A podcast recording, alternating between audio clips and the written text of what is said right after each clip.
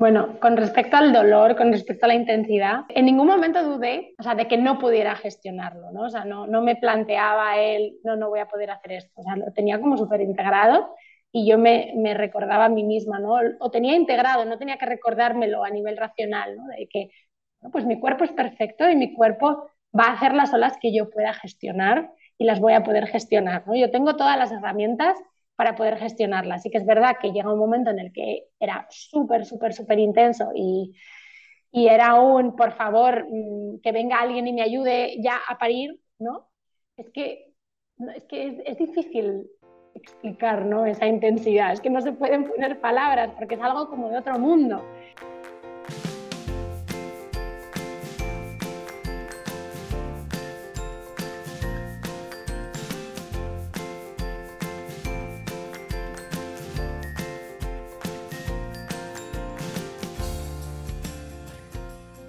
Bienvenida, esto es Planeta Parto, el podcast en el que hablo con mujeres sobre sus relatos de parto y la manera única en la que dieron a luz a sus bebés. Aquí vas a descubrir un mundo de relatos positivos y empoderadores sobre el parto. Yo soy tu anfitriona, Isabel Anthony, mamá de tres niños y activista a favor del parto respetado.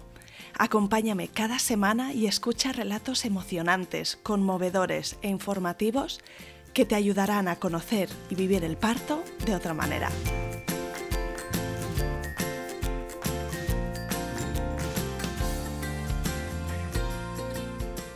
En el episodio de esta semana vas a conocer la historia de Amanda Lázaro. Amanda dio a luz hace un año y medio a su hija Famara en Polonia y en un parto en casa, súper potente, súper positivo y comparte con nosotras eh, toda su preparación al parto, sus sensaciones em, según se acercaba el día, la decisión de ir a Polonia para dar a luz a su bebé y cómo ocurrió. El relato de hoy es de esos potentes, positivos, empoderadores, como son muchos otros y cada uno especial a su manera. Creo que te va a encantar escuchar a Amanda. Para encontrarla en Instagram, puedes ir a su cuenta que es arroba espacio guion bajo, semillas guion bajo. Y que Amanda, al ser profesional de yoga prenatal, dula, Mm, especialista en himnoparto y trabajar con mujeres que están en este proceso de mm, embarazo, de preparación al parto, de, maternidad temprana, pues vas a encontrar en su cuenta un montón de recursos súper útiles. Así que si te gusta esta historia, estoy segura que su cuenta de Instagram te va a encantar. Repito, la encontrarás en espacio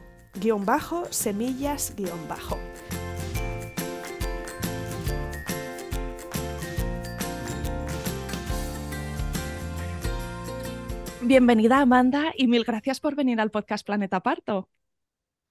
Muchísimas gracias Isabel por invitarme a estar aquí eh, y bueno, felicidades por, este proyecto tan bonito que tienes, que, está plantando muchas semillitas eh, en el mundo de la maternidad. No solo eh, estás iluminando el camino de, muchos profesionales, sino también de muchas mujeres embarazadas y, de, mujeres que, que ya han pasado por ello. Así que felicidades.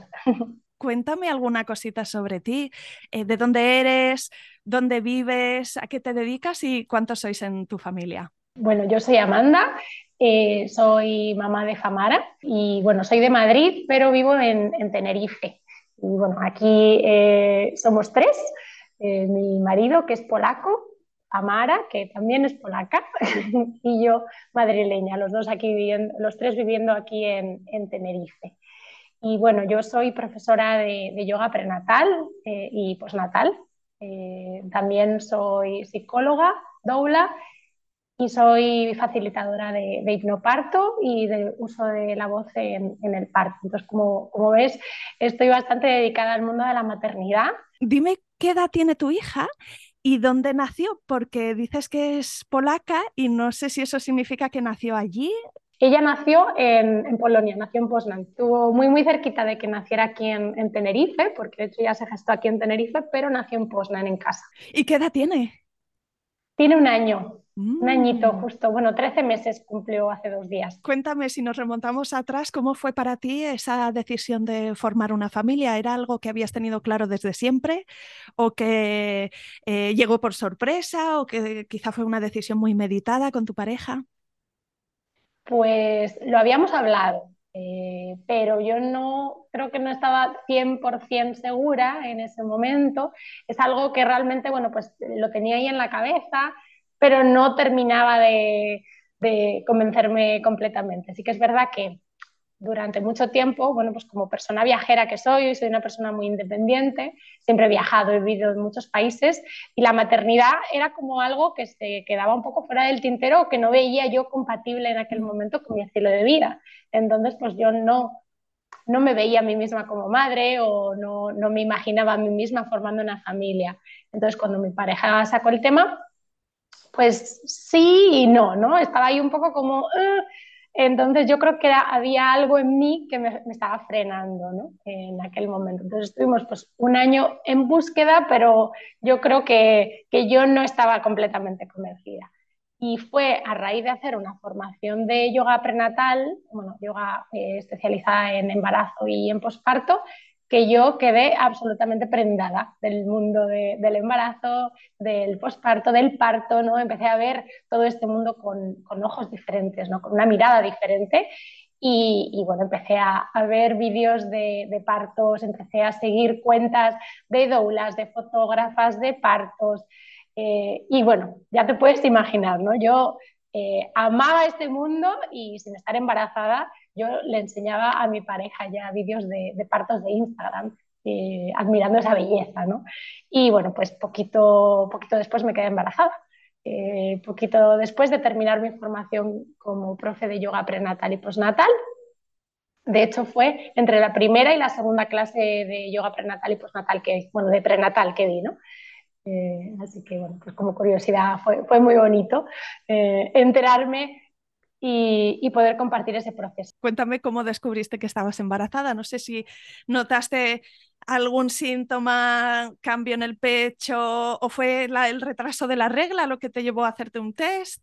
Pues la verdad es que yo estaba súper perdida con el tema de, de, la regla, no sabía ni cuándo me tenía que venir, eh, pero me di cuenta de que había algo raro porque estábamos en la playa y de repente empezó a dolerme un montón la cabeza y a mí no me dolía nada la cabeza, ¿no? Y, y sí que mi pareja había dicho, oye, pero no te tenía que haber venido ya la regla. Y yo, no, todavía me queda un poco, creo. y cuando dije lo del dolor de, la, de cabeza, mi pareja dijo, uy, y ya empezamos ahí un poco con la broma de, uy, pues a lo mejor estoy embarazada, jiji, jaja, eh, ¿te imaginas? Y, me acuerdo que ese mismo día, saliendo de la playa, estábamos en el coche y a mí me empezó a apetecer un montón una limonada y hielo. De hecho, le dije, digo, para en el súper y compra una limonada y compra hielo. Es que lo necesito. Y ya mi pareja dijo, uy, esto es muy raro. Y, al día siguiente estábamos en el Mercadona y le dije, vamos a comprar altramuces porque son muy buenos y tienen muchas vitaminas y tienen no sé qué. Y ya mi pareja dijo, esto es muy raro. Y ya pues nos hicimos el test, o me hice el test y, bueno, salió que estaba embarazada. Así que bueno, eh, así fue.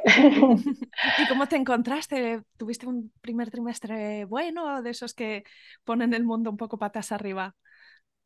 Pues sí, patas arriba lo puso bastante, eh, con muchas náuseas, con muy pocas ganas de, de, comer como yo comía habitualmente. Yo era vegetariana y es que, bueno, las verduras no las podía ni ver comía a lo mejor una manzana y la vomitaba, un zumo y lo vomitaba. Y lo único que me pedía el cuerpo era comer hidratos, mucha pasta, mucho, o sea, mucho arroz, eh, mucha pasta con aceite, con sal.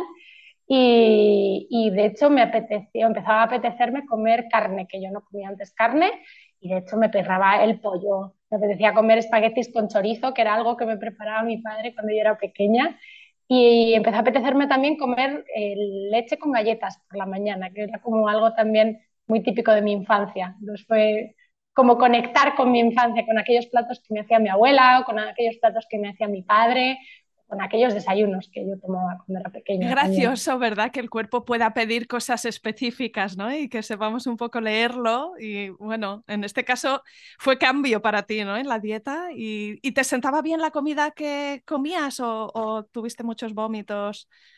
Mm, lo que comía, que, que era como mucha pasta, como te digo, me sentaba bien. Era cuando a lo mejor no no comía lo que me pedía el cuerpo, ¿no? Y como que me decía a mí misma, ¿no? Debería comer más verdura, debería comer mejor y a lo mejor escuchaba esa voz más racional y entonces me sentaba fatal.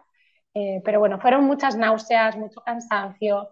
Eh, sí que es verdad que, que agradezco, ¿no? A día de hoy el haber estado dando esas clases de yoga prenatal en ese momento, porque yo creo que si no, en ese estado yo no hubiera ido a ninguna clase. Y, sé que esas clases, bueno, de hecho yo lo sentía que me sentaban súper bien.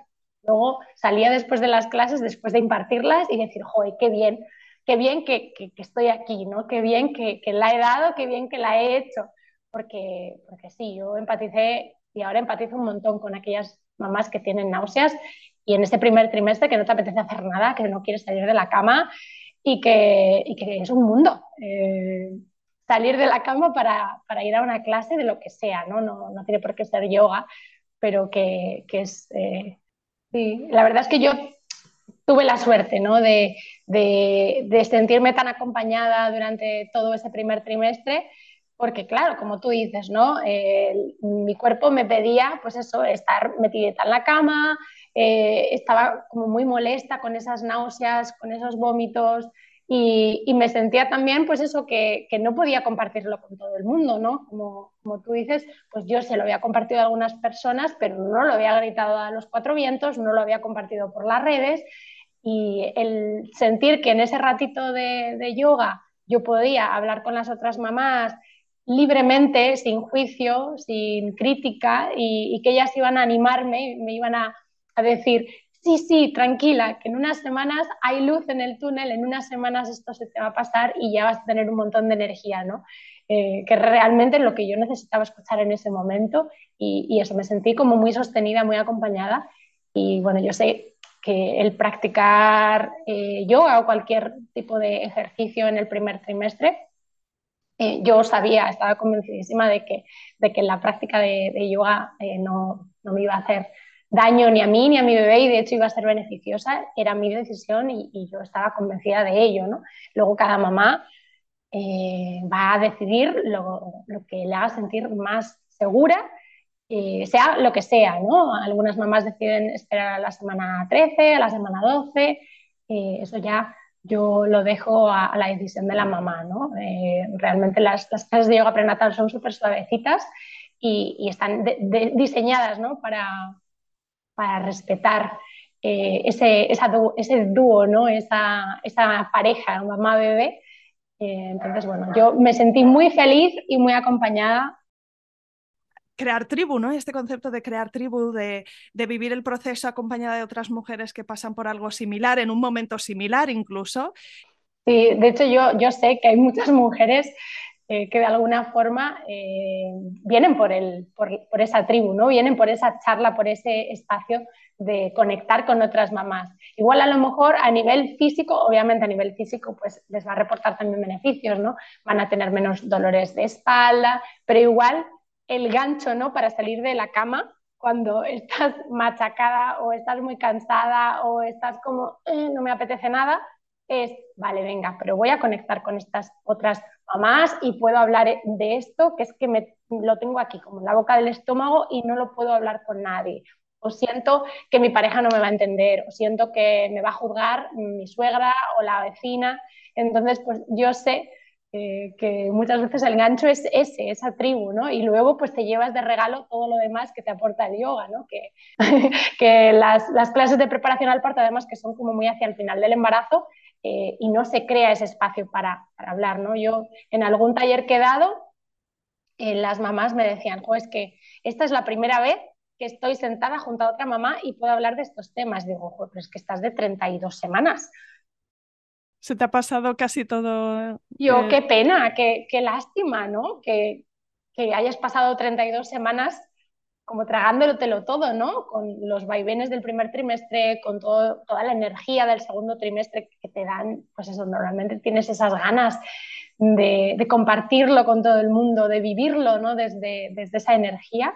Y digo, ojo, pues me da penita, ¿no? Eh, que no haya tantos espacios o que no, o que no le sepamos dar la importancia que tiene eh, ir a estos espacios, ¿no? Porque a veces pues, nos distraemos con otras cosas, ¿no? De, ay, tengo que decorar la habitación del bebé o tengo que comprar esto o tengo que comprar lo otro o tengo que hacer esta eh, colada o, lo que sea, ¿no? O, el trabajo mismamente muchas veces nos absorbe mucho y nos damos cuenta de, que tenemos que dedicarnos un poco de tiempo a nosotras hacia el final del embarazo. Cuéntame eh, cómo, cómo, fue tu preparación al parto, eh, porque antes has mencionado que Famara nació en casa, o sea, no solo que nació en Polonia, sino que nació en casa. Eh, así que me gustaría saber un poquito cómo era tu filosofía en relación a dar a luz, si tenías las ideas muy claras y por qué, o si se fueron fraguando con quizá eh, lecturas o conversaciones o con esos vídeos que veías en YouTube. ¿Qué preferencias tenías tú de cara al parto?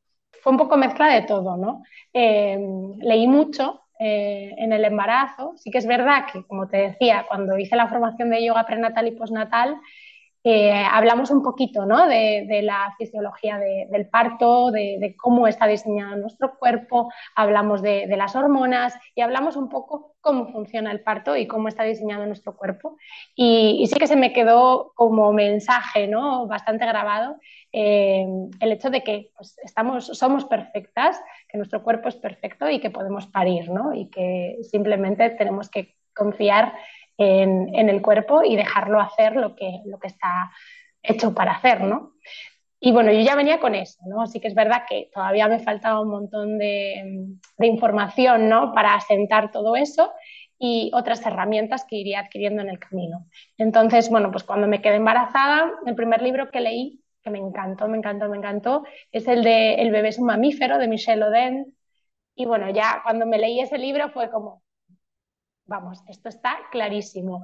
Eh, y ya eso pues reforzó un poco esa idea o esa, eh, esa visualización, ¿no? Yo me veía a mí misma pues pariendo en casa, ¿no? Teniendo a, a mi bebé de una forma respetuosa, amorosa y en un ambiente cálido en el que yo me sintiera respetada y acompañada, ¿no? No me imaginaba a mí misma pues en una habitación con un montón de gente o con mucha luz, con, pues con, gritos o con muchos sonidos que, yo no reconociera como familiares. ¿no?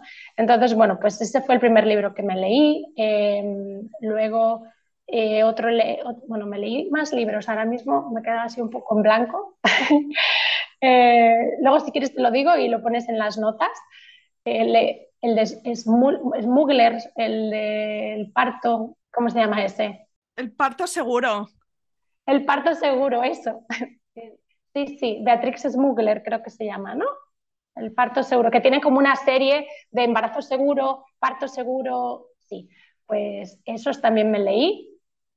Y, luego también, además de eso, eh, bueno, pues leía un montón, seguía un montón de cuentas en Instagram, un montón de matronas que divulgan un montón de información en Instagram. Empecé a seguir a Comadrona en la ola y a, seguir, a leer todo lo que publicaba. Eh, leía un montón a Emilio Bastida también, que, publica un montón de cositas. ¿Qué más? ¿Qué más? Bueno, eh, Emilio Bastida, Comadrona en la Ola. Eh, tanto me gustó Comadrona en la Ola que decidí hacer el curso de preparación al parto que tiene ella. lo recomiendo un montón. es súper, súper, súper completo. Y bueno, pues no solo habla del parto, sino que bueno, pues habla de, de cómo de todos los cambios ¿no? que se van produciendo en el embarazo, entonces está muy bien también pues, para ir integrando ¿no? Eh, qué cambios se están produciendo en cada trimestre y mm, también da un montón de herramientas para, para la pareja y tiene una sección de lactancia que está súper bien. O sea, para el precio que tiene, yo ese lo súper recomiendo. ¿Y te acuerdas este curso de NASA? ¿En qué punto del embarazo lo hiciste? Eh, empecé como más o menos con 20 semanas y lo terminé pues ya hacia el final, de hecho creo que no lo llega a terminar del todo. Y ah, me leí también el libro de Hipnoparto de Carmen Moreno, que también me gustó un montón y de hecho pues practiqué muchos de los recursos que ella comparte en su libro.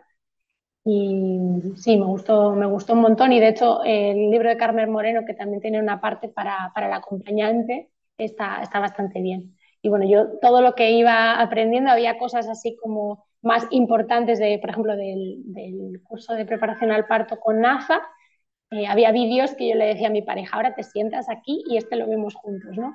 Eh, que esto es importante y esto lo tienes que saber, ¿no? Cuéntame que hiciste a nivel el acompañamiento profesional? Si tú estabas yendo a visitas de seguimiento del embarazo con la seguridad social, eh, si tenías idea de dar a luz en casa, si empezaste a mirar matronas que pudieran venir a, asistir, em, porque me, me, ha parecido entender que tu bebé podría haber nacido en Tenerife y que al final nació en Polonia y que quizá eso, bueno, que no era exactamente acorde con el plan inicial. Cuéntame un poco cómo se fue mm, fraguando esta historia. Pues sí, has intuido bien. Em, bueno, ella se gestó en Tenerife y la idea era que ella naciera en Tenerife. Eh, estuvimos buscando equipo de parto en casa y en ese momento no había equipo de parto en casa. Había, un, había doulas, que obviamente sin, sin, matronas pues solo pueden asistir la dilatación en casa, y había una partera en aquel momento que, bueno, pues nos habían hablado de ella, pero bueno, no terminamos de conectar. Entonces, bueno, pues con la idea de que ella iba a nacer, la nena iba a nacer en Tenerife, pues habíamos aceptado la idea de, hacer la dilatación en casa con la doula y luego pues irnos al hospital.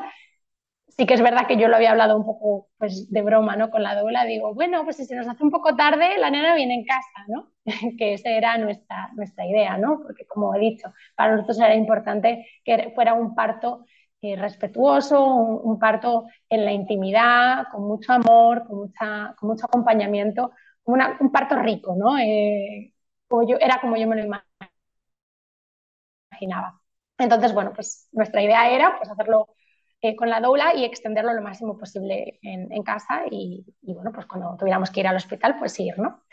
Y fue hacia el o sea, antes de, empezar el tercer trimestre, hacia el final del segundo trimestre, que ya un poco pues poniendo las, mm, eh, cartas sobre la mesa de nuestra situación, situación económica, situación laboral. Eh, en ese momento se nos había roto el coche, teníamos que cambiar de piso, estábamos todavía en los últimos, pues en los coletazos de la pandemia, ¿no? Eh, no era el mejor momento tampoco para encontrar un piso mi pareja se acaba de dar de alta como autónomo, yo estaba embarazada. Entonces, pues poniendo todo ahí sobre la mesa, nos pareció que era más fácil eh, de cara al parto e incluso primer año de vida de la nena, hacer una mudanza a Polonia que quedarnos en Tenerife, que parecía como que eh, si nos quedábamos en Tenerife era un poco ir a contracorriente, o sea, era como que, como que la isla nos estaba echando de alguna forma y, bueno, decidimos, eh, antes de empezar el tercer trimestre, pues creo que lo decimos con 26 semanas o algo así, y, decidimos irnos para allá. Y en ese momento, pues antes, bueno, antes de decidirlo por completo, vimos a ver si, miramos a ver si había un equipo de parto en casa y vimos que sí había. De hecho, unos, los amigos de unos amigos habían dado a luz también hacía poquito en casa y habían tenido una experiencia súper positiva. Entonces, pues eso también era otro punto a favor, ¿no? De irnos para allá. Y bueno, pues lo decidimos y preparamos todo y nos fuimos para allá. Mm. ¿Teníais también allí alguien que os recibiera, que os diera apoyo, la familia de tu marido?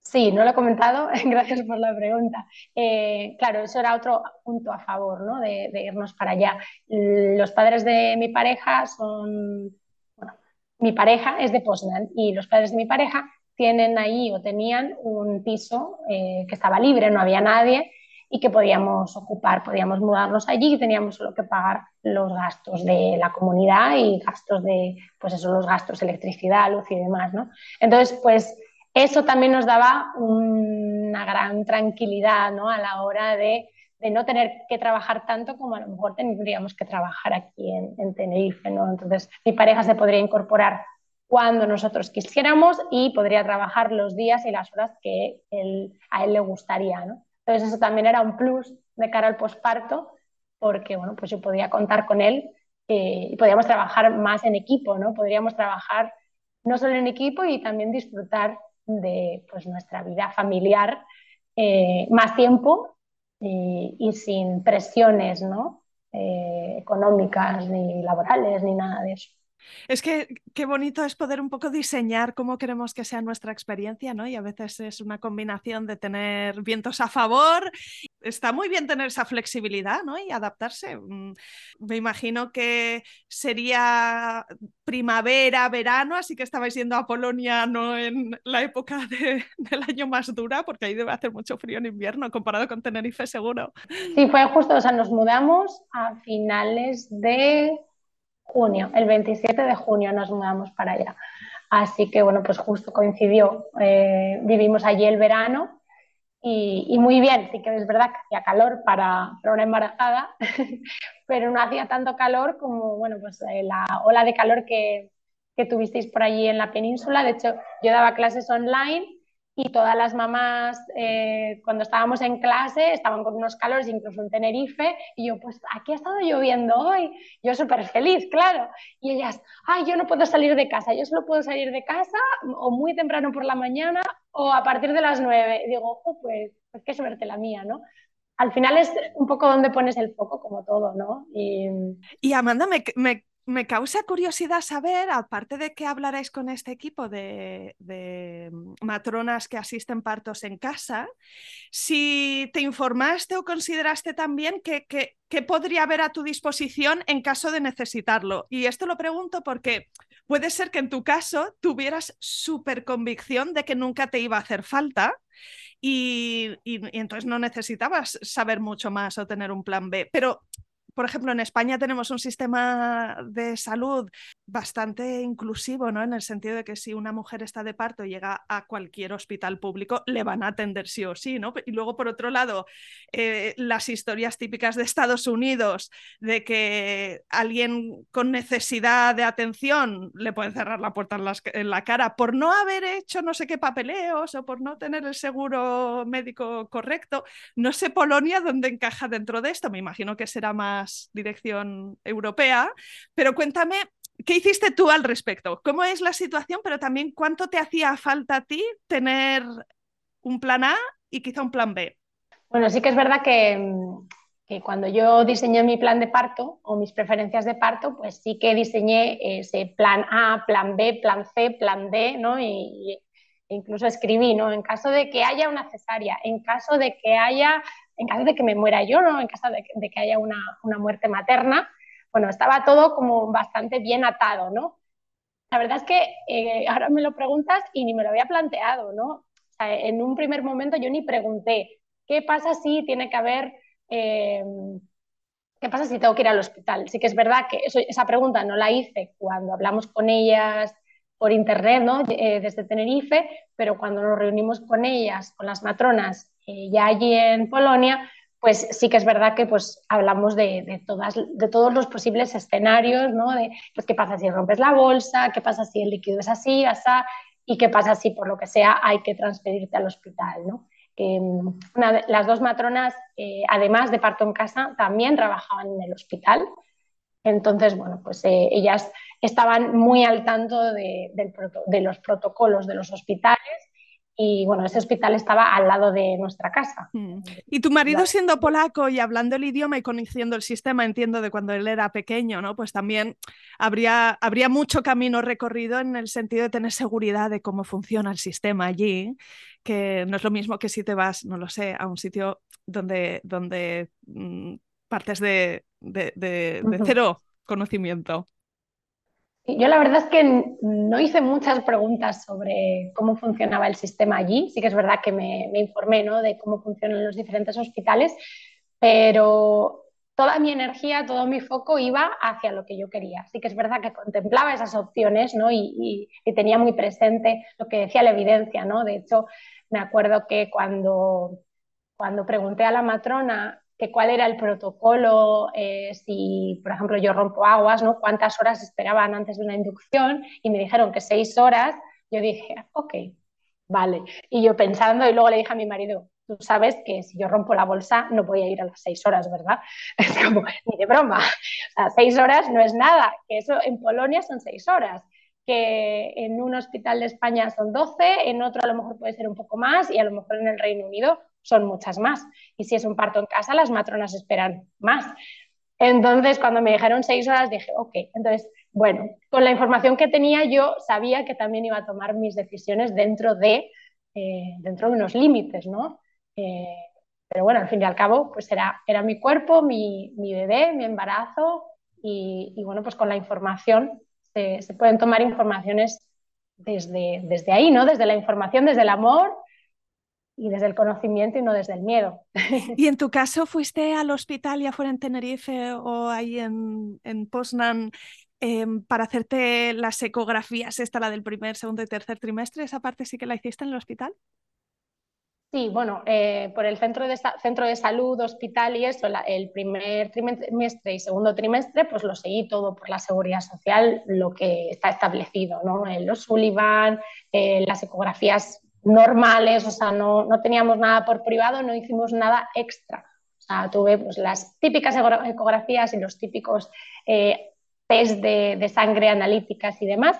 Y cuando llegamos a, a Polonia, pues me hice un análisis de sangre para que también lo tuvieran las matronas y fui un par de veces al, al, ginecólogo pues para asegurarnos o para que ellas se aseguraran de que, bueno, pues que estaba todo bien y que el ginecólogo me diera el visto bueno para, para un parto en casa, porque obvia, ellas no estaban formadas para un, parto de nalgas, entonces en caso de que hubiera sido de nalgas, pues habría ya que hablar o de, bueno, pues de hacer todo lo posible para que ese bebé se cambiara a, a cefálica o ya hablar de, bueno, pues de ir a otro hospital donde sí sepan, donde sí supieran o hablar de cesárea.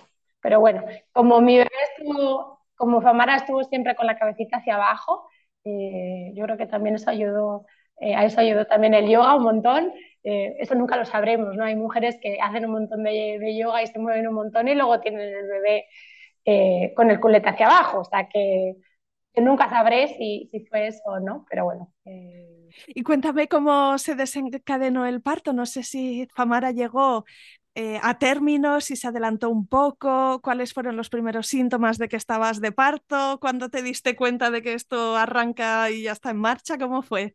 Pues mira, fue gracioso porque yo estuve todo el embarazo diciéndole a las mamás que acompañaba que la fecha probable de parto más bien es una fecha improbable de parto, ¿no? Porque muy pocos bebés, o un porcentaje muy chiquitito de bebés, nacen ese día. Bueno, pues Famara nació la fecha improbable de parto, porque como, como tú decías antes, ¿no? Los bebés siempre vienen con un aprendizaje debajo del brazo, pues, pues Famara vino, vino con un zasca. y bueno, entonces eh, ella nació el 21 de septiembre, y, pero bueno, antes de, hablar de, del nacimiento, ¿no? Eh, sí que me gustaría comentar que las matronas que habíamos elegido, ¿no? para nuestro parto en casa trabajaban de una forma muy peculiar, porque ellas trabajaban en el hospital y solo cuando ellas no estaban trabajando en el hospital asistían partos en casa. Entonces, mm, técnicamente yo tenía muy pocas opciones, muy pocos días, o tenía como turnos mm, libres o dos días libres que se juntaban y entonces en ese momento yo podría tener el parto en casa. Entonces, unas unas semanas antes de, del parto, vinieron a verme y bueno, dibujaron a, en un papelito pues la posición en la que estaba Famara y me escribieron todos los turnos que ellas tenían. Y justo el 20 y el 21 de septiembre, ellas justo lo tenían libre y ellas habían puesto parto, o habían puesto en polaco parto. Y entonces, pues ese papel yo lo veía, pues cada vez que iba a la cocina, ¿no? Veía a mi bebé, en el dibujito y veía los turnos. Entonces yo creo que a nivel inconsciente o subconsciente, eh, yo le decía a mi cuerpo, mira, estos dos días son un buen día para que vengas, ¿no? Porque así puedes venir en casa, en este entorno que queremos para ti, ¿no?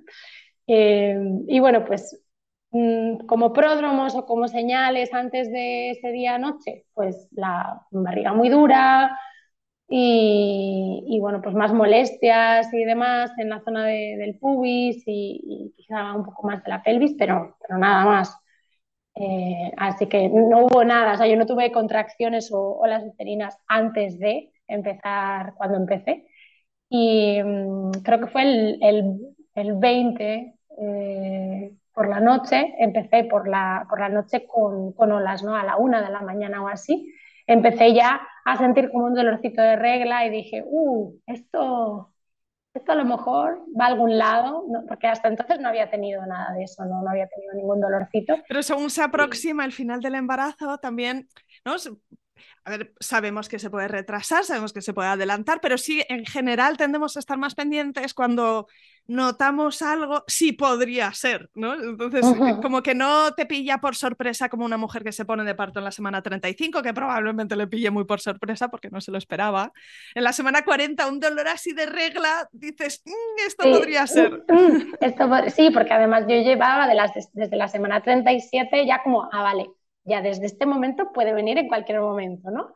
Entonces, todas las noches me acostaba con esa sensación de noche de reyes, de, ah, ¿será esta la noche? ¿Será esta la noche? Pero claro, ya habían pasado tres semanas y dije, bueno, pues nada, pues cuando quiera, ¿no? Respirándolo y viviendo estas semanas eh, pues con mucho amor y muchas ganas, ¿no? Mucha ilusión. Entonces, esa noche empecé con contracciones y no, no le dije nada a mi pareja porque, bueno, pues eso, eran como dolorcito de regla. Y ya, pues hacia la una, dos de la mañana, ya empecé a sentir la famosa ola que yo había estado diciendo o hablando eh, durante todo el embarazo a las mamás que yo acompañaba, ¿no? Ya sentí esa ola que subía y que bajaba, ¿no? Esa ola que llegaba a un límite, a un pico y que bajaba y luego tenía un descanso. Y ya dije, ah, esto ya sí tiene más pinta de una contracción, ¿no? Em, y bueno, pues esas contracciones pues fueron cada vez subiendo en intensidad y ya llegó un momento en el que se lo dije a mi pareja, digo, oye, mira, porque además a él le tocaba trabajar las 6 o 7 de la mañana, ¿no? Entonces fue como, oye, mira, esto está pasando, ¿eh? No sé, no sé si esto va a ir a algún lado o a lo mejor no, ¿no? Vamos a ver. Y ya en algún momento empezó a mirar con el móvil cada cuánto eran esas contracciones, eran cada 8 minutos, 9, eran bastante irregulares. Y nada, bueno, pues con la calma, con, pero con ilusión, decidimos dejar todas las persianas bajadas. Y de hecho la luz era muy bonita porque eran unas persianas amarillas, entonces la luz del día entraba y se quedaba como un color así como muy amarillento, muy agradable, ¿no? En toda la casa. Y bueno, pues nos levantamos y, fuimos a desayunar. Yo desayuné unas tortitas de, de, pues de maíz o de arroz con, con, cacao, con crema de cacahuete y bueno, pues venía la ola y me levantaba y a lo mejor pues, me apoyaba sobre la nevera. ¿Y, cómo te pues sentías? ¿Cuál era la emoción así principal? Porque suena como que tenías como mucha ilusión de que la cosa se animara, ¿no? Que estabas con esa electricidad de, de sí, sí, esto es y estoy lista. Sí, sí, total, así, lo, así, así como lo has dicho, ¿no? Tenía como muchas ganas, ¿no? Mucha ilusión y, y, y como mucha curiosidad, ¿no? De decir, uy, esto, esto es tolerable, esto lo puedo gestionar, vamos a ver dónde va todo esto, ¿no? Hasta dónde va todo esto, cuántas horas serán, no es como, esto se va a quedar así o se va a parar, ¿no? Era un, bueno, voy a hacer todo lo que esté en mi mano para que la cosa se anime. Además, una de las primeras cosas, lo he dicho, ¿no? Nos levantamos, fuimos a la cocina y miré en el papelito si era el día libre de las matronas. Y entonces cuando vi que ese día y el siguiente ya fue como un, uff, vale, me puedo poner de parto, ¿no? Como relajarme mentalmente y decirle a, a Amara, venga, puedes venir, puedes venir hoy o mañana, cuando tú quieras, porque hoy es 20 y mañana es 21 y cuando tú quieras, ¿no? Y, y bueno, pues fuimos transitando todas las, las olas según iban viniendo, eh, bueno, pues con ayuda de mi pareja, me apoyaba sobre mi pareja, eh, usé un montón la pelota, para mí la pelota durante todo el embarazo, la fútbol, fue una herramienta clave y, y, en el, y en el parto, pues, pues eso, me permitía cerrar los ojos y meterme muy en mi mundo. Y bueno, habíamos hecho una, una despensa para el parto con mucha, mucha agüita de coco, con, chocolate negro, muchos frutos secos y cosas ricas, ¿no? Para mantenerme hidratada y mantenerme nutrida. y habíamos comprado pajitas. Eh, y entonces, bueno, pues yo iba surfeando, navegando las olas y mi pareja pues me, se iba asegurando de que yo siempre tuviera agüita, agüita de coco.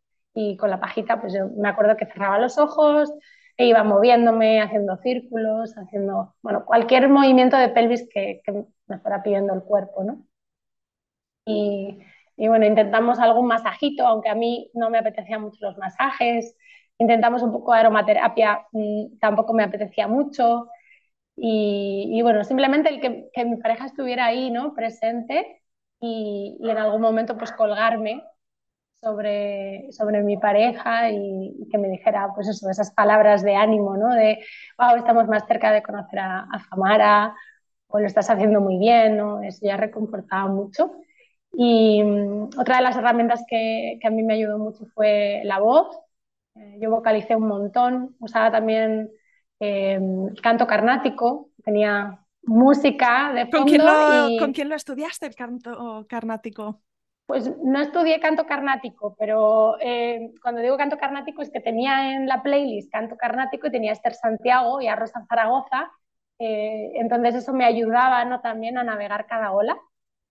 Canto carnático luego lo, lo, estudié con Esther Santiago, después ya en el posparto, pero en el embarazo yo no tenía ni idea, yo sabía que vocalizar me, me iba a ayudar, no me iba a ayudar a, relajar la mandíbula, a relajar el canal de partos, lo pélvico y demás, y, a mí realmente yo lo viví en mis propias carnes, me ayudó un montón. La ola se gestionaba mucho mejor cuando, cuando vocalizaba, ¿no? cuando la acompañaba con la voz. Y um, usaba también labios de caballo eh, para, para, soltar tensiones. Y, y bueno, pues pues así fueron pasando las horas. La verdad es que no tengo mucha noción de tiempo, pero... pero Cuéntanos bueno, los labios de caballo, ¿qué son para las mujeres que lo están escuchando y no saben exactamente cómo ubicarse con esto? Pues, pues es inhalar por la nariz y al exhalar es como hacen los caballos, como un... Entonces la idea es soltar los labios, soltar la mandíbula, relajar toda esta zona de la boca y al soltar la mandíbula, relajar la mandíbula, estamos también relajando eh, la pelvis, el suelo pélvico, canal de parto. Y, bueno, eh, una de las cosas, uno de los mantras que, yo decía en el embarazo a las mamás y que me dije a mí misma, ¿no? Eh, de una forma inconsciente, era boca abierta, vagina abierta. Entonces yo abría la boca un montón, la relajaba un montón y bueno, pues dejaba que la ola atravesara y saliera por, por la boca, ¿no? Por mi voz.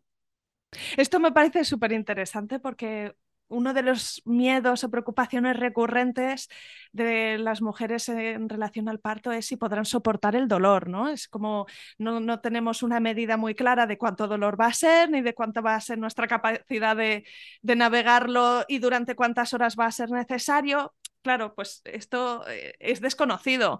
Eh, y, está muy claro que para gestionar el dolor en el hospital tienes la opción de la epidural, ¿no? Porque es que es como el... Eh, eh, como la solución más conocida, llamémoslo así, es la más conocida. Sabemos mucho más de la eh, existencia de la epidural que de otras herramientas que son gratis y que son eh, y, que tenemos autonomía e independencia para utilizar eh, de forma ilimitada, sin efectos secundarios y en cualquier momento. Y entre ellos está vocalizar, relajar la, la, mandíbula y los labios de caballo. También besar, ¿verdad? Es muy importante besar si se puede, la, si tenemos la, la oportunidad, porque eleva la oxitocina, y todo eso, ¿por qué influye el dolor? Bueno, pues porque la oxitocina mm, modular esa sensación de dolor por un lado y luego es porque la relajación del útero es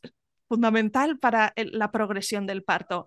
Cuando tenemos las contracciones y hay tensión, es como si estuviesen operando dos mecanismos contradictorios. El cuerpo se quiere abrir a través de esas contracciones, pero hay una tensión que cierra, entonces es ineficiente el sistema.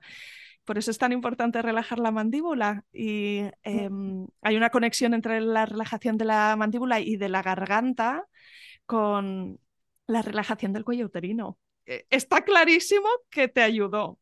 ¿Cómo progresó el, parto porque ya imagino que estaba cada vez más activo. ¿Cuándo decidiste llamar a, las matronas?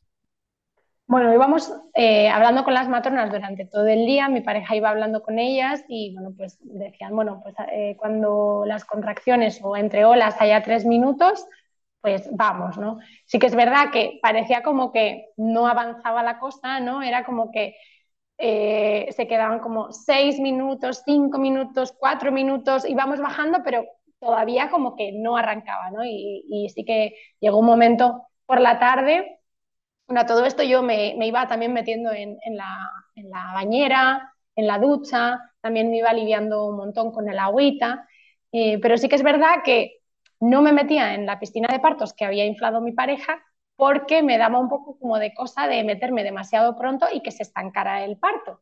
Que yo ya llevaba, pues a lo mejor, eh, estamos hablando de ya a las 4 o 5 de la tarde o así, y yo llevaba sin dormir con, con las olas desde la 1 o 2 de la mañana de la noche anterior. Entonces era como, bueno, si todavía es demasiado pronto y esto se estanca, tampoco quiero llegar agotadísima ¿no? al parto parto. Entonces, bueno, pues iba como aplazando un poquito ¿no? el momento de, meterme en la piscina, pero sí que me iba metiendo en la, en la ducha de vez en cuando y demás.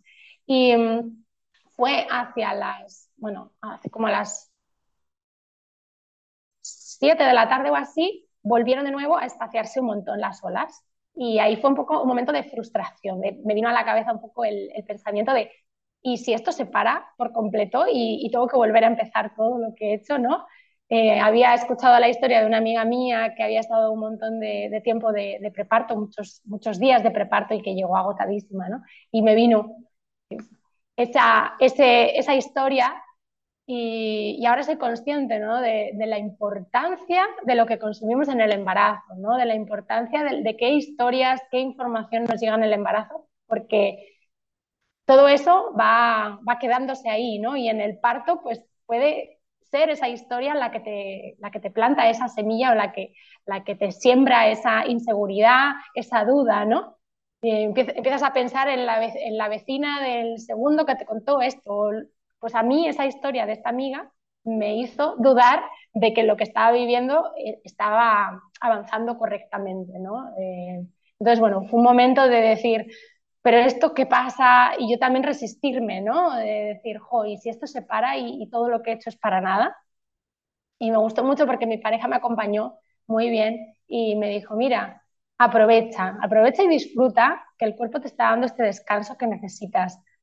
Como llevas un montón de, horas de parto, disfruta que tienes ocho minutos para descansar, disfruta que tienes nueve, que tienes diez, descansa, toma fuerzas, tipo como vale. Y ya le di la vuelta ¿no? y, empecé ya a pensar y agradecer a mi cuerpo por ese descanso. Agradecer a mi cuerpo el poder recuperar fuerzas para lo que venía, ¿no? Y así fue. Fue, fue después, de, yo ahora lo veo como la fase de transición, porque fue justo después de eso, y empezaron ya las olas a meter una caña tremenda, que ya no valía ningún tipo de postura, o sea, ya solo me podía poner eh, como sentada eh, con los glúteos apoyados y con las piernas abiertas. ¿no? Cuando venía la ola simplemente abría las piernas un montón y apoyaba las manos así como por detrás y abría como mucho el pecho. Y, es que no había ninguna eh, postura que, me aliviara en ese momento y solo tenía la voz y esa apertura de mi cuerpo. Y ahí volvimos a llamar a las matronas y, y ya las matronas dijeron, vamos ya. y llegaron y ya estaba de 10 centímetros, ya estaba completa, y dijeron, pues empezamos ya con el expulsivo, o sea, ya, ya viene. Y, bueno, pues yo ya estaba agotadísima, agotadísima, agotadísima y busqué una postura así como medio recostada en el suelo de la habitación eh, y bueno, pues eh, acompañando las olas y, y, tratando no de empujar con todas mis fuerzas, sino o dejar que ese pujo mm, lo hiciera lo hiciera con todas sus fuerzas mi cuerpo, ¿no?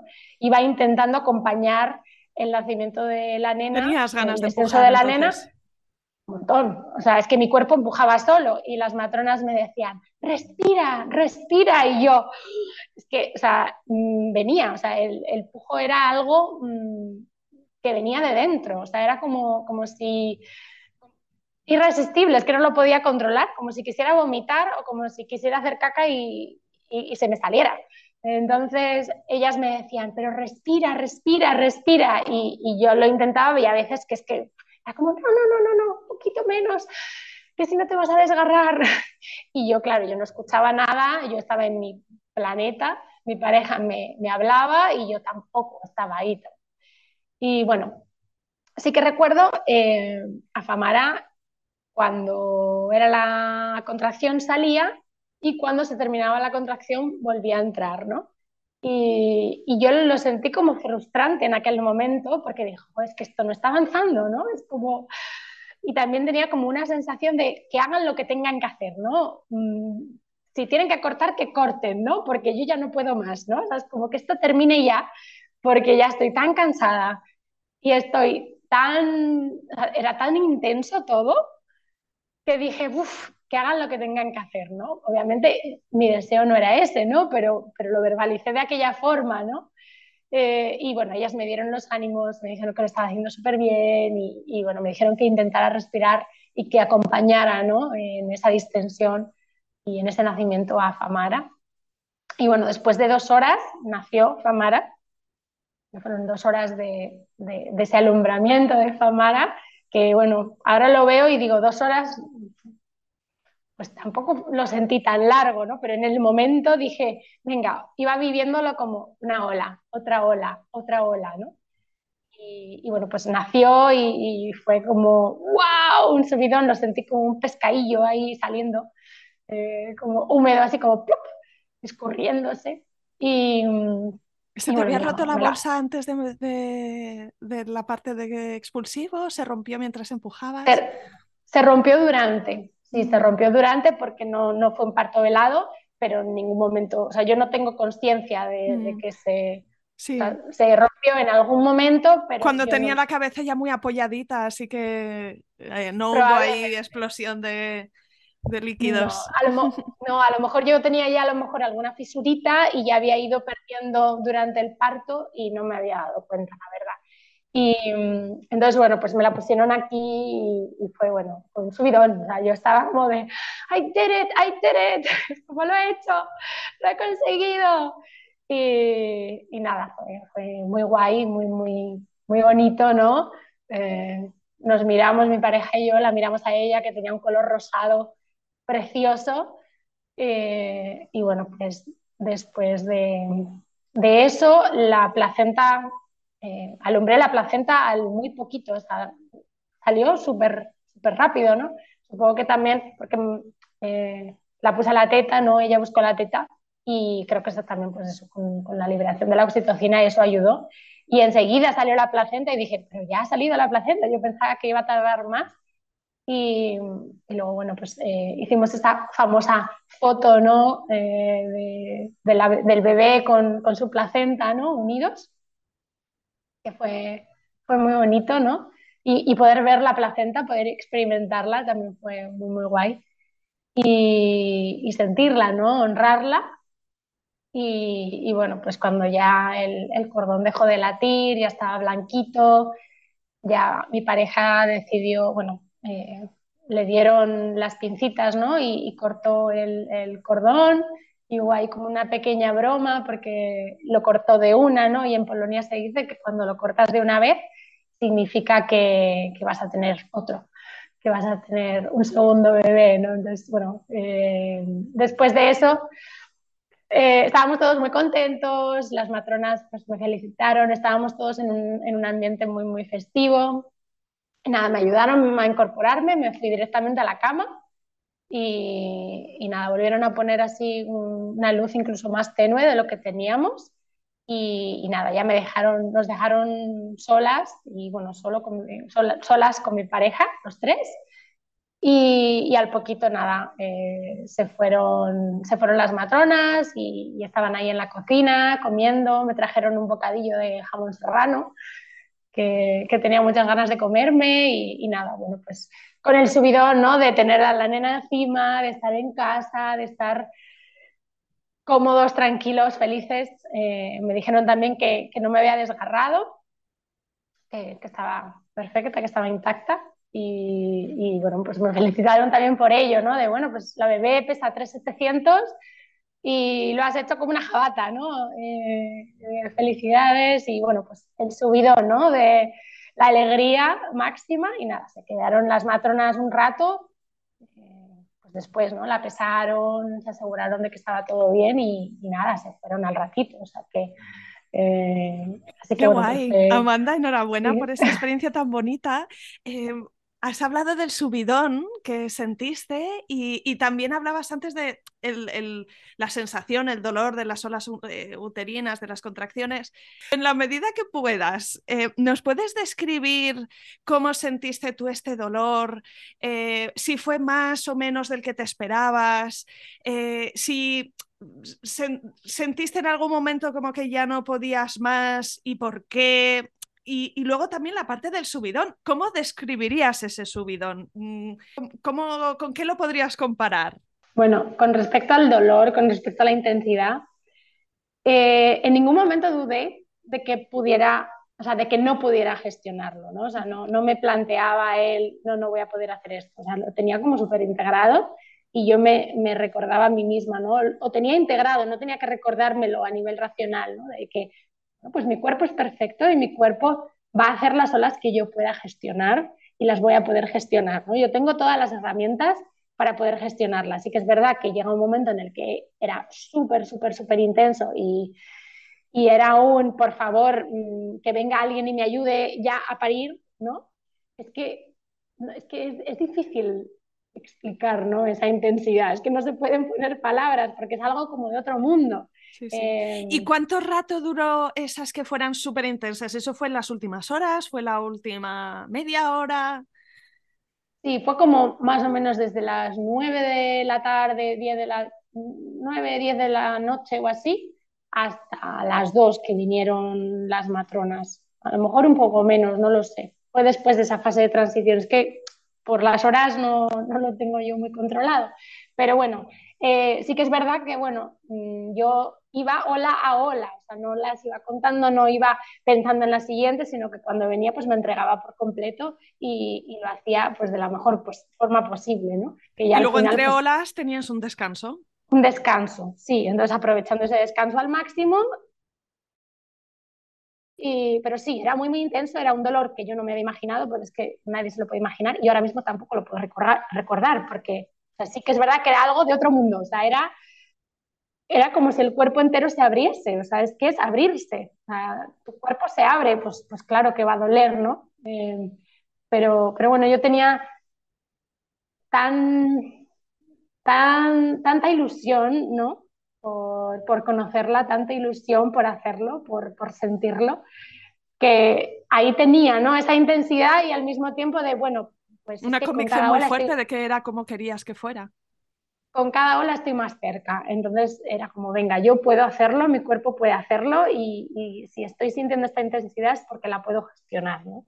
Eh, y, con cada intensidad, con cada, con cada ola que es más intensa, estoy más cerca. Va a llegar un punto en el que sea el pico de intensidad y ya está, y ya vendrá.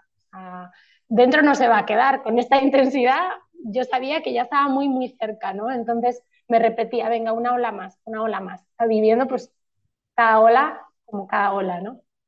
Y luego el tema del subidón, pues es que es muy grande cuando, o sea, cuando sientes, ¿no? De, es que ahora está fuera, o sea, es que lo he hecho, lo he conseguido, ¿no? Después de tantas horas, ¿no? De, de, de intensidad, de emociones, de, después de 10 meses, ¿no? Viendo las ecografías, Mm, imaginando cómo será realmente verte con la criatura en tus brazos y pegada a tu pecho, pues es un subidón, porque es que es un humano. Y dices, es que lo he hecho sola, eh, en compañía de mi pareja y con el sostén de las matronas. Sí, pero es que esto lo he hecho yo. Y, te sientes como una diosa, te sientes súper poderosa, sientes que puedes hacer cualquier cosa en la vida y que, que no hay obstáculo que se te pueda poner por delante que tú puedes. Entonces, yo también, ya después, ¿no? En el posparto, eso hizo que, que conectara más con esa misión que tenía de, no, es que esto lo tienen que sentir todas las mujeres. Si esto lo sienten todas las mujeres, los pospartos, las crianzas, los vínculos van a ser muy diferentes y podemos cambiar la historia, ¿no? Se puede cambiar eh, la historia que tenemos en, en torno al embarazo, al parto y al posparto, ¿no? Que luego habrá de todo, como siempre, ¿no? Pero, pero que lo normal, de alguna forma, sea otra cosa. O sea, que lo normal no sea, pues, como muchas mujeres, ¿no? Ay, pues me hicieron episiotomía y tal, pero todo bien, ¿eh? Todo genial, todo normal, como si la episiotomía fuera el pan de cada día, ¿no? O, a mi madre cuando me dijo eh, que le habían hecho episiotomía, me dijo, bueno, me hicieron un cortecito, pero eso es lo normal y eso ayudaba al bebé a nacer, como pues, integrado, ¿no? Me ayudaron, es que sin eso no lo hubiera podido hacer, sin eso no lo hubiera podido hacer, ¿no? Y es como, no, es que, que mal nos han contado el cuento, es como, no, no, no necesitamos eso, que se da, sí, que ¿Se podría evitar? Sí, que hay muchas veces que no podemos luchar contra esa persona que tiene el bisturí en la mano. Pues sí, eso es otro tema. ¿Y cómo se compara Amanda con lo que tenías pensado? Es que, no sé, yo me lo había imaginado pues muy parecido a cómo lo viví, ¿no? O sea, no, no te puedes imaginar esa intensidad porque no la has experimentado antes, ¿no? Pero, pero yo sentí que todo el trabajo que había hecho en el embarazo sí que tuvo su fruto, ¿no? Eh, en, mi, parto no lo he dicho, ¿no? Pero tenía mis afirmaciones positivas eh, colgadas, que sí que es verdad que no las miré en ningún momento en el, en el parto porque estaba otra cosa, pero creo que el trabajo de escribir las afirmaciones o elegir o escribir, bueno, escribir mis propias afirmaciones o elegir las afirmaciones que resonaban conmigo que yo necesitaba más, pintarlas, colorearlas, ¿no? conectar con esa creatividad eh, tan típica del, embarazo, ¿no? conectar con esa feminidad. Eh, eso me ayudó a integrar todo aquello que necesitaba integrar y que en el propio parto pues, pues me ayudó, ¿no? Me ayudó a, a navegar todo desde otro lugar, ¿no? No desde el miedo, sino desde la ilusión, desde las ganas, desde la confianza, la seguridad y desde el amor. Me ha encantado escucharte. Mm, ya como última pregunta, no sé si pudieras darle a las mamás que nos están escuchando algún último consejo eh, para que ellas también tuvieran una experiencia positiva. ¿Cuál sería? Pues mm, consejos no pedidos no me gustan, pero bueno, así eh, a modo general, eh, que bueno, pues, pues, que lean, que se informen, que, que vean otras formas de nacer, ¿no? que vean diferentes formas de hacer las cosas y que con esa información, con, ese, con esos cuentos diferentes ¿no? que, que, puedan ir escuchando, con esas historias diferentes, pues, pues se sientan cómodas y confiadas para tomar sus propias decisiones, ¿no?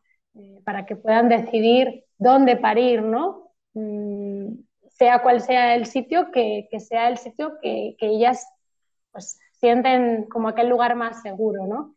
Eh, pero que sean ellas las que eligen, ¿no? Que, que, igual que nos, nos ponemos a buscar en buscadores de... Igual que empezamos a buscar y a comparar a la hora de comprarnos un coche o a la hora de comprarnos un móvil, ¿no? Que miramos un montón de comparaciones de, vale, pero este móvil tiene esto, pero este otro no. Y entonces con toda esa información tomamos una decisión. O cuando preparamos nuestra boda, ¿no? que preparamos hasta el milímetro, nos informamos un montón de hacerlo aquí o hacerlo allá, pues, pues el, el parto o el embarazo, el parto y el posparto son procesos más potentes todavía, ¿no? Eh, entonces, bueno, pues informémonos más, o si no queremos informarnos, pues también está bien, ¿no? Pero, pero bueno, pues cuestionémonos las cosas, démosle una segunda vuelta o pidamos segundas, terceras opiniones si hay una primera opinión que no resuena con nosotras. Confiemos en nuestro cuerpo y en nuestra intuición. Que no sé si eso es un consejo o un cúmulo de consejos, pero o una chapa, pero ahí va. Qué bien, pues Amanda, para terminar, cuéntanos dónde te pueden encontrar las mujeres que nos escuchan, porque mencionabas que haces yoga prenatal, que haces clases de preparación y también has dicho que las haces online, así que incluso aquellas que escuchan y que no están en Tenerife, supongo que pueden acceder a ti de algunas maneras. Cuéntanos cuáles. Doy clases de yoga prenatal online y también doy talleres de preparación al parto con hipnoparto, algunos online, algunos presenciales en Tenerife. Eh, además también bueno, comparto mi propio viaje de maternidad, el cómo lo estoy viviendo yo, todos los sentimientos, sensaciones y todo lo que se mueve. Y, bueno, pues ahí cualquier cosita me podéis escribir, que, cualquier duda o si necesitáis no sé, algún recurso o guía, eh, me podéis escribir por privado, que yo, en la medida de lo posible, en mi tiempo de mamá, eh, os contestaré.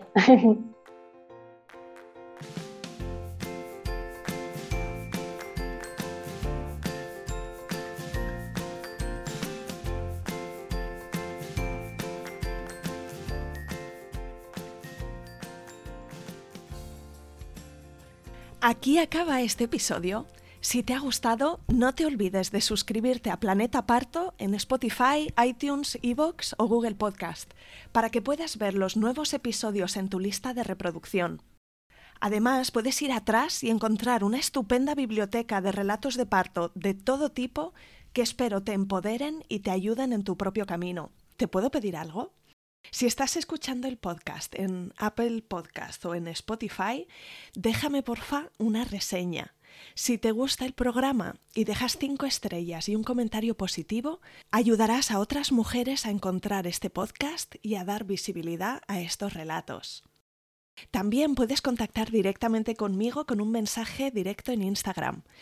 Me encantará si me escribes y me cuentas qué sensaciones evoca en ti este podcast, qué es lo que más te gusta del programa o qué episodios recuerdas especialmente. Me gustará mucho saber quién eres tú que estás al otro lado. Mil gracias.